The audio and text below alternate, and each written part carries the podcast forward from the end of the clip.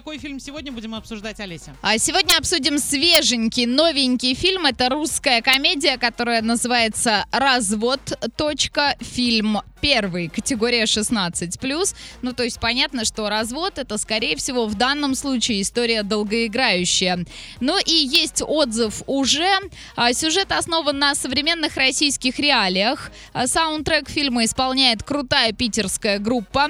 А, в актерский состав и съемочную группу не привлекались иностранцы. Ну, видимо, это очень важный нюанс. Юмор сценаристов ТНТ Групп в этом фильме достаточно сдержанный. Абсолютно нет шуток ниже пояса и каких-то бредовых перлов. А в целом картина неплохая, можно сходить на нее и повеселиться. Сходите, посмотрите в кинотеатре «Мир» и составьте свое мнение.